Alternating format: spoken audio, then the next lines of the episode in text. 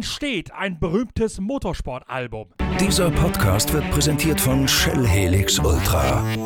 Das Premium-Motorenöl für deinen Motor.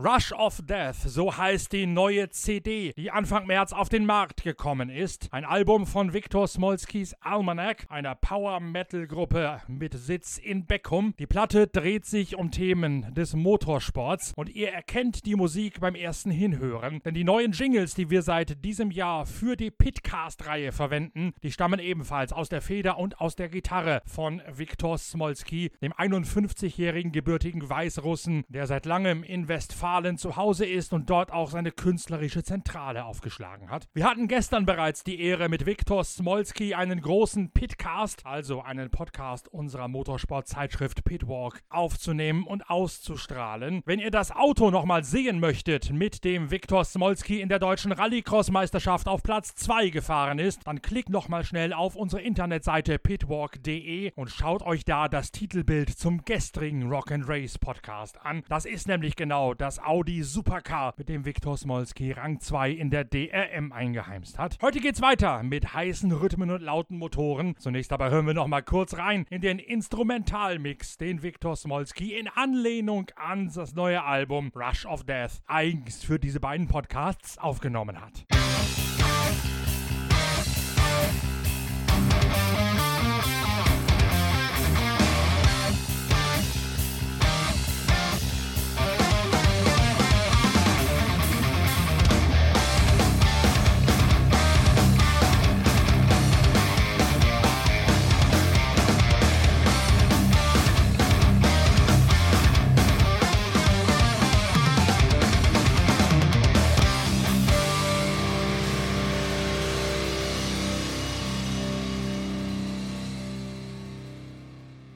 Für alle Rockliebhaber und Freunde der harten Musik da draußen an den Computern, Norbert Okenga, ich als Chefredakteur der Zeitschrift Pitwalk, grüße euch als Gleichgesinnte, denn nicht zuletzt aus persönlicher Leidenschaft hat auch bei uns in der Motorsport-Zeitschrift Pitwalk die einzigartige Verbindung aus Rockmusik und Motorsport schon immer eine tragende Rolle gespielt. Wir haben in früheren Ausgaben ganz oft Originalkolumnen von Ken Hensley drin gehabt, der Engländer, der der kreative Kopf und Gründer Gründer der Prog-Rock-Gruppe Uriah Heep gewesen ist, hat in den ersten Jahren exklusiv für uns seine eigene Motorsport-Vergangenheit beleuchtet und einen kritischen, immer aber auch amüsanten Blick auf das aktuelle Rennsportgeschehen mit spitzer Feder eines Hardrock-Komponisten geworfen. Und auch Brian Johnson, der legendäre Sänger von ACDC, hat bei uns schon mal eine Hauptrolle gespielt. Wir haben in einer der vergangenen Ausgaben der Zeitschrift Pitwalk zugeschaut und Mäuschen gespielt, wie Brian Johnson im historischen Motorsport in Sebring unterwegs gewesen gewesen ist, wie er sich hat coachen lassen von Profirennfahrer Ralf Kelleners aus Dienstlaken und überhaupt was für ein verrückter Kerl dieser Brian Johnson von ACDC ist. Wenn ihr euch also für Geschichten auch ein wenig abseits der normalen Storyboards aus dem Bereich von Hard and Heavy Musik interessiert, dann seien euch die alten Ausgaben von Pitwalk ans Herz gelegt. Auf pitwalk.de, unserer Internetseite, könnt ihr nochmal im Index nachschauen, in welchen Ausgaben Uriah Heep Gründer Ken Hensley und in welchen Ausgaben ACDC Sänger Sänger Brian Johnson bei uns vorgekommen sind und euch diese Hefte vielleicht nochmal bestellen, mag ja gerade in Zeiten vom Stubenarrest wegen dem Coronavirus durchaus eine interessante Freizeitbeschäftigung sein. Wir machen derweil weiter mit der nächsten Folge von Pitcast, dem Podcast der Zeitschrift Pitwalk. Und einmal mehr nimmt uns Viktor Smolski tief mit hinter die Kulissen und direkt hinein in sein Studio in Beckum. Er ist nämlich nicht nur der Komponist, sondern auch der Produzent des neuen Motorsport-Themenalbums Rush of Death. Death. Und in den nächsten Minuten erklärt er euch sehr eindrucksvoll, was alles dahinter steht, wie man solch ein Album ersinnt, wie man komponiert, wie man Text und Musik in Einklang bringt und vor allen Dingen, welche Vorteile es hat, wenn man mit zwei Sängern arbeitet, darunter in Janette Marchewka, auch einer Sängerin, die der ganzen Sache eine ganz besondere Note beigebracht hat.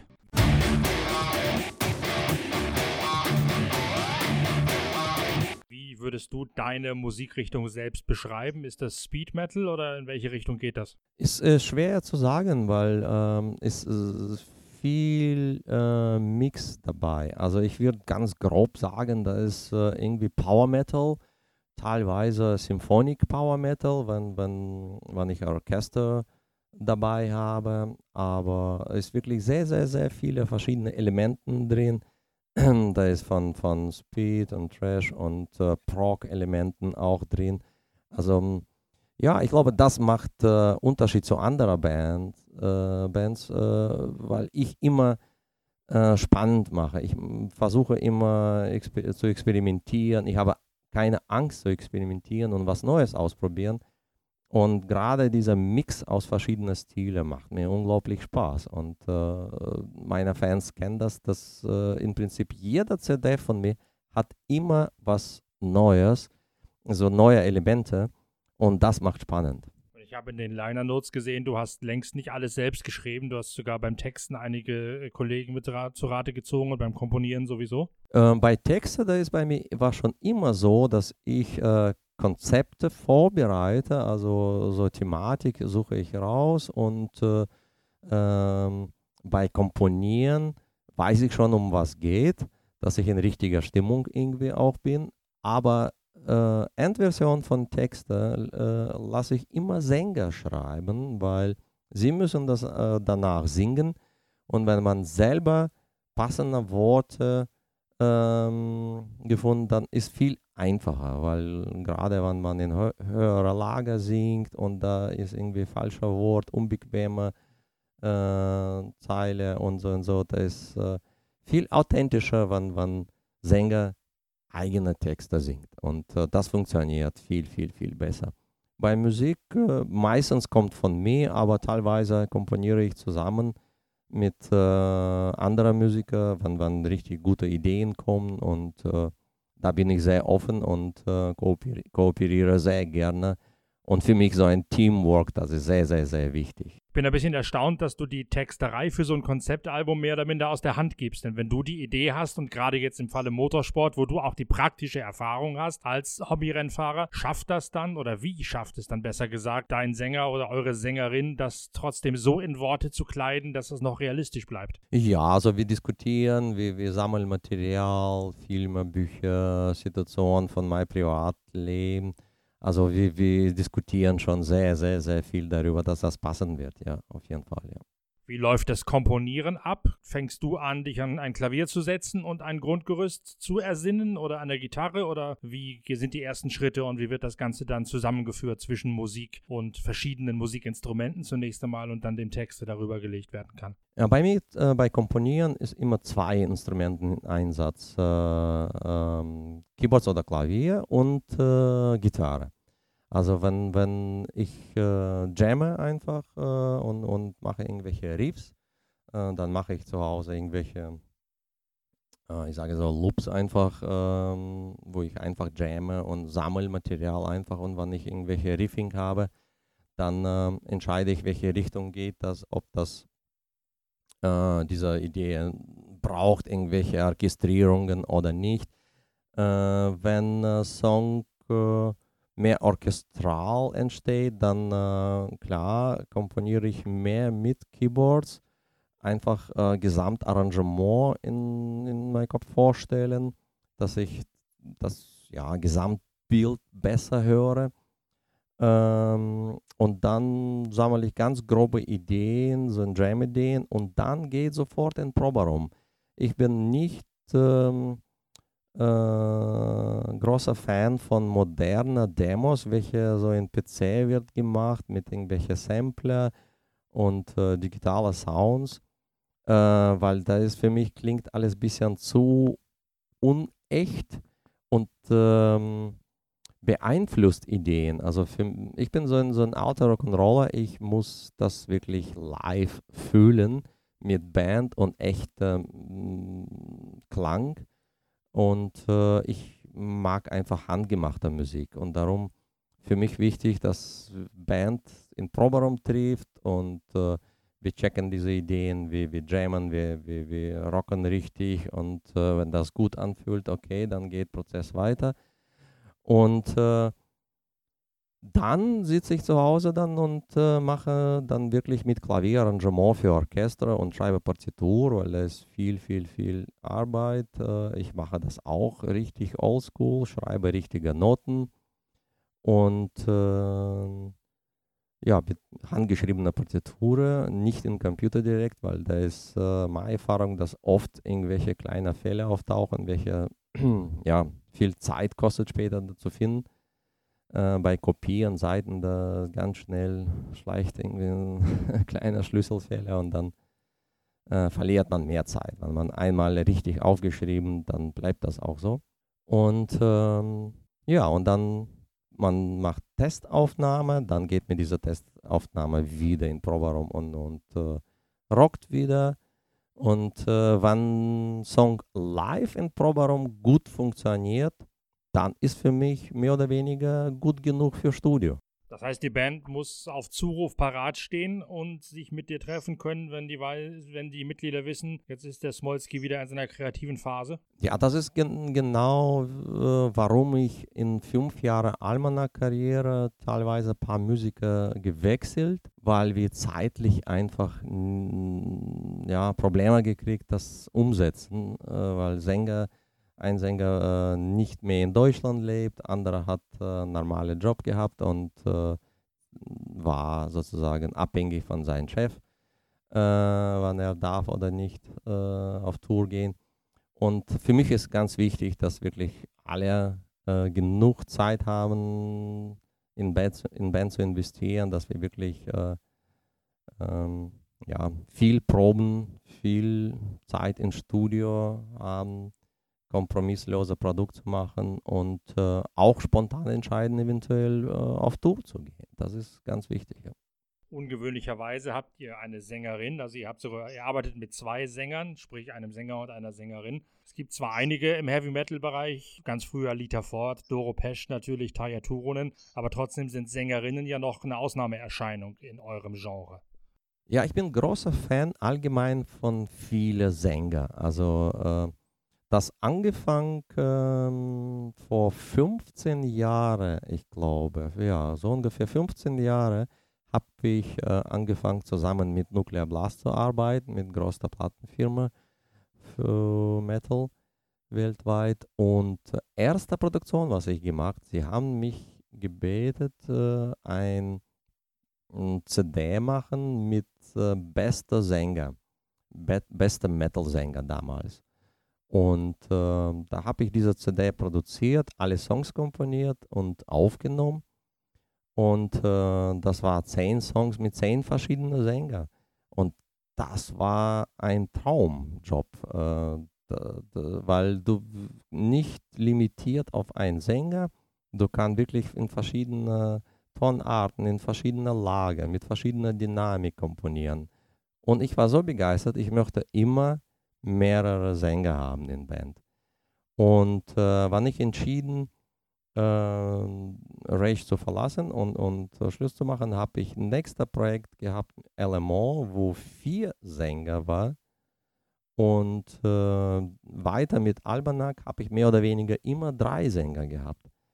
Und äh, Frau Stimme ist, ist, hat äh, ihre Reiz, da ist, ist bestimmte Dynamik da und äh, macht Akkorde ähm, ähm, farblich spannender und äh, man kann einfach mit mehreren Sängern ähm, viel mehr Spannung aufbauen in Songs und viel mehr Dynamik. Und äh, Janet ist sehr professionelle Sängerin, welche ja super Job macht und ähm, auch jetzt mit, mit äh, noch ein Sänger, Frank Beck, welcher jetzt mehr oder weniger fest bei, bei, bei Almanach eingestiegen. Er war Gast im Studio und äh, fand so toll, was wir gemacht, dass äh, er mittlerweile jetzt äh, bei allen Konzerten dabei und Frank Beck ist, ist wirklich auch so ein Legende-Sänger von äh, ganz berühmter Metal-Band Gamma Ray. Und äh, das passt super und äh, das macht mir total Spaß. Also wirklich bei Komponieren, wenn, wenn, wenn man mehrere Sänger hat, man schreibt einfach, was man fühlt, wie man hört den Kopf und äh, kann mit mehreren Sängern immer alles umsetzen. Das ist äh, super. Wie hat sich das jetzt auf Rush of Death konkret ausgewirkt, dass du auch im Motorsport eine weibliche Stimme mit drin haben kannst? Ja, ich glaube, Janet hat super Job gemacht und äh, unglaublich viel Energie, äh, mit viel Energie gesungen und äh, stimmlich äh, gibt richtig Gas. Was hast du da anders für schreiben können beim Komponieren, als wenn es eine reine männliche Band gewesen wäre? Ja, ich denke, mit mehreren Sängern muss man äh, wirklich ähm, sehr guter, guter Konzept haben, wie man mit, mm, mit Stimmen umgeht, wie man Dynamik innerhalb von einem Song umgeht, welche Lager welche Stimme übernimmt. Äh, klar, mit einem Sänger, männlich oder weiblich, egal, da ist man konzentriert auf eine Stimme, macht bequemer Lager, dass diese Stimme äh, gut klingt. Und äh, klar, bei weiblicher äh, Bands äh, ist Arrangement ein bisschen anders. Äh, weibliche Stimmen meistens nicht so äh, fett von Klang und da muss man einfach Arrangement ein bisschen verlagern, dass Gesamtsound äh, trotzdem kräftig wird. Ähm, ja, das ist abhängig von Stimme. Also Arrangement, gerade im Studio, das ist so diese Feinarbeit im Studio, wenn man Aufnahme macht und man hört, okay, dieser Stelle, dieser Strophe oder dieser Bridge äh, verliert ein bisschen an Gesamtklang. Dann kann man im Studio Arrangement ein bisschen ändern und anpassen, dass das, äh, ja, dass das ausgeglichener wird arbeitet man dann auch mit Perspektivwechseln, wenn man das Lied als eine zu erzählende Geschichte betrachtet? Also spricht mal der Mann, spricht mal die Frau aus einer Perspektive heraus oder macht ihr sowas nicht?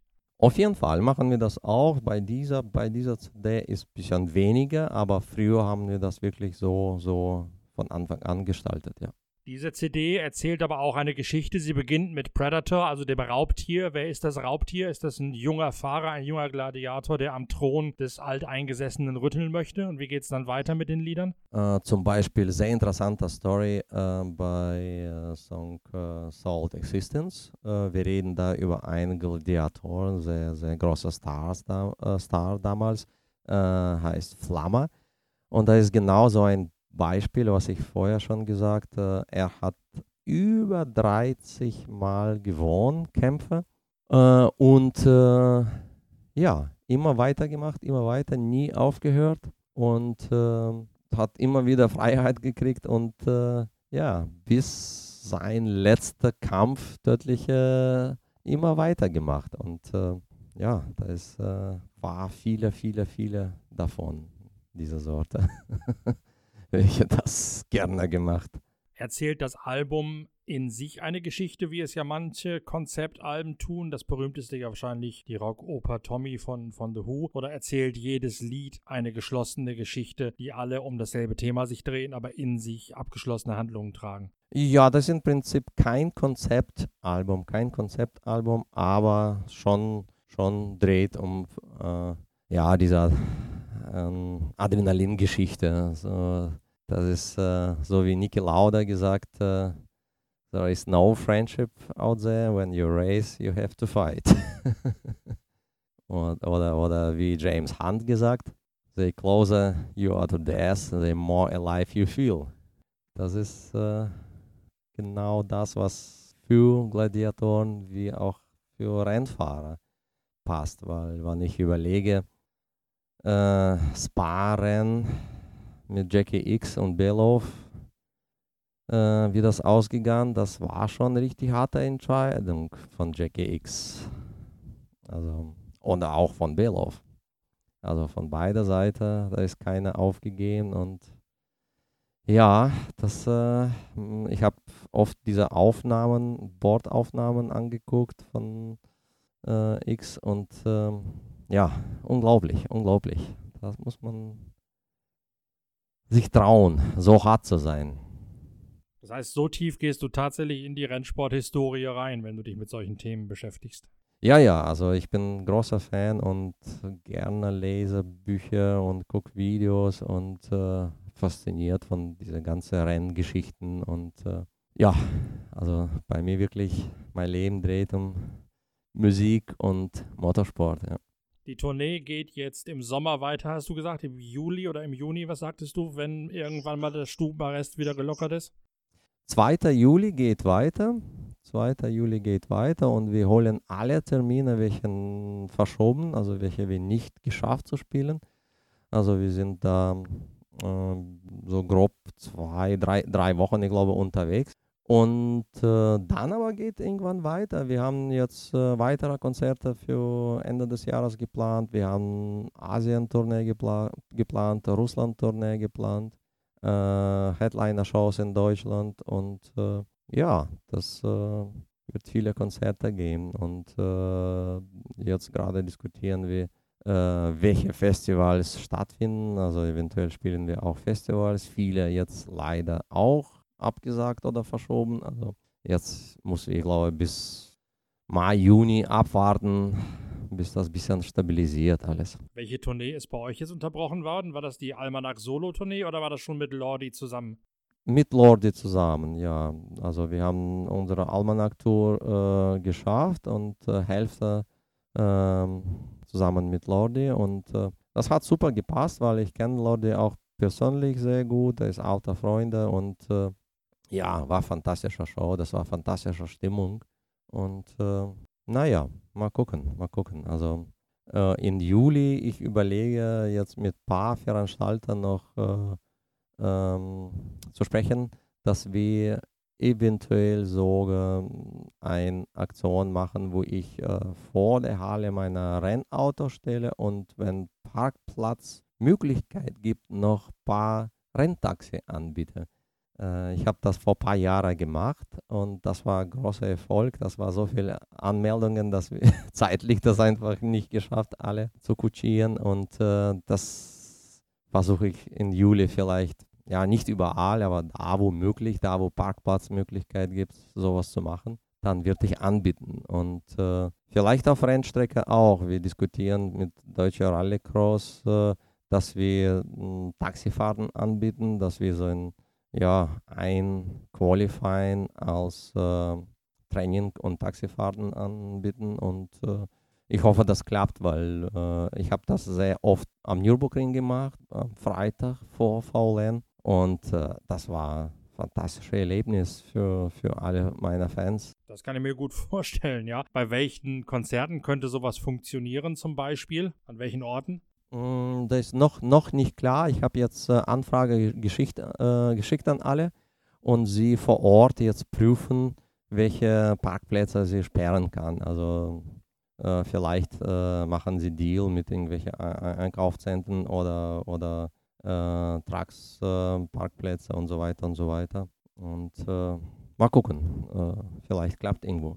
Das musst du mir dann früh genug sagen, damit wir es auch auf pitwalk.de mal mitkommunizieren können. Dann kommen vielleicht auch aus unserer Richtung der reinen Motorsportfans ein paar Leute mit darüber, die sich da angezogen von fühlen, das mal außerhalb der Rennstrecke zu erleben. Auf jeden Fall. Also wir haben Ende des Jahres, äh, letztes Jahr haben wir gemacht, ganze Tag Taxifahrten in Schlüchtern auf der Rallycross-Strecke bei Frankfurt.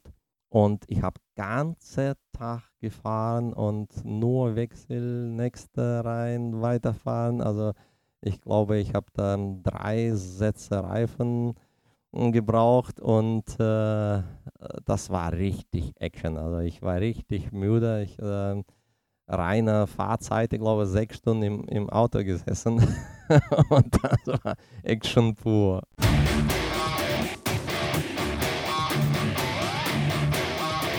Wow, das waren wahnsinnig spannende Einblicke von Viktor Smolski in die Welt der Musik und der Kompositionskünste. Wie gesagt, in der Zeitschrift Pitwalk gibt es noch sehr viel mehr zum Thema Rockmusik und Motorsport. Uriah Heep Gründer Ken Hensley und ACDC-Sänger Brian Johnson sind mehrfach Hauptdarsteller in langen, großen Exklusivgeschichten und Kolumnen gewesen. Schon ab Heft 1 geht's los. Das hat bereits Rock and Race auf dem Cover zu stehen gehabt, weil da schon eine Story von Uriah Heep Gründer Ken Hensley Hensley mit drin gestanden hat. Schaut euch um auf der Internetseite pitwalk.de und bestellt mit einer Mail an shop.pitwalk.de oder eben auch über die Internetseite pitwalk.de die Hefte nach, die euch zu diesem Thema ganz besonders interessieren. Teilt auch diese beiden Podcasts mit Viktor Smolski über sein Rush of Death Themenalbum fleißig im Internet, damit möglichst viele Rocker auch in den Genuss von exklusivem Racing und dem dazugehörigen Journalismus kommen. Wir bereiten derweil schon fürs Wochenende die nächste Ausgabe von Pitcast vor Und wir sind auch schon mittenmang dabei, die nächste Ausgabe der Zeitschrift Pit Walk wieder auf die Beine zu stellen, denn da naht auch schon bedrohlich der Redaktionsschluss. Auch da werdet ihr ein bisschen was finden zu Viktor Smolski, dem Almanac und Rush of Death sowie seinen Motorsport-Exkursionen. Wir hören uns hoffentlich bald wieder. Bis dahin gebt uns Däumchen, Sternchen, Empfehlungen und Abos und alles, was man so braucht in der digitalen Welt, in die sich unser Leben momentan wegen und trotz Corona verlagert hat. Bleibt gesund und bis ganz bald, euer Norbert Okenga.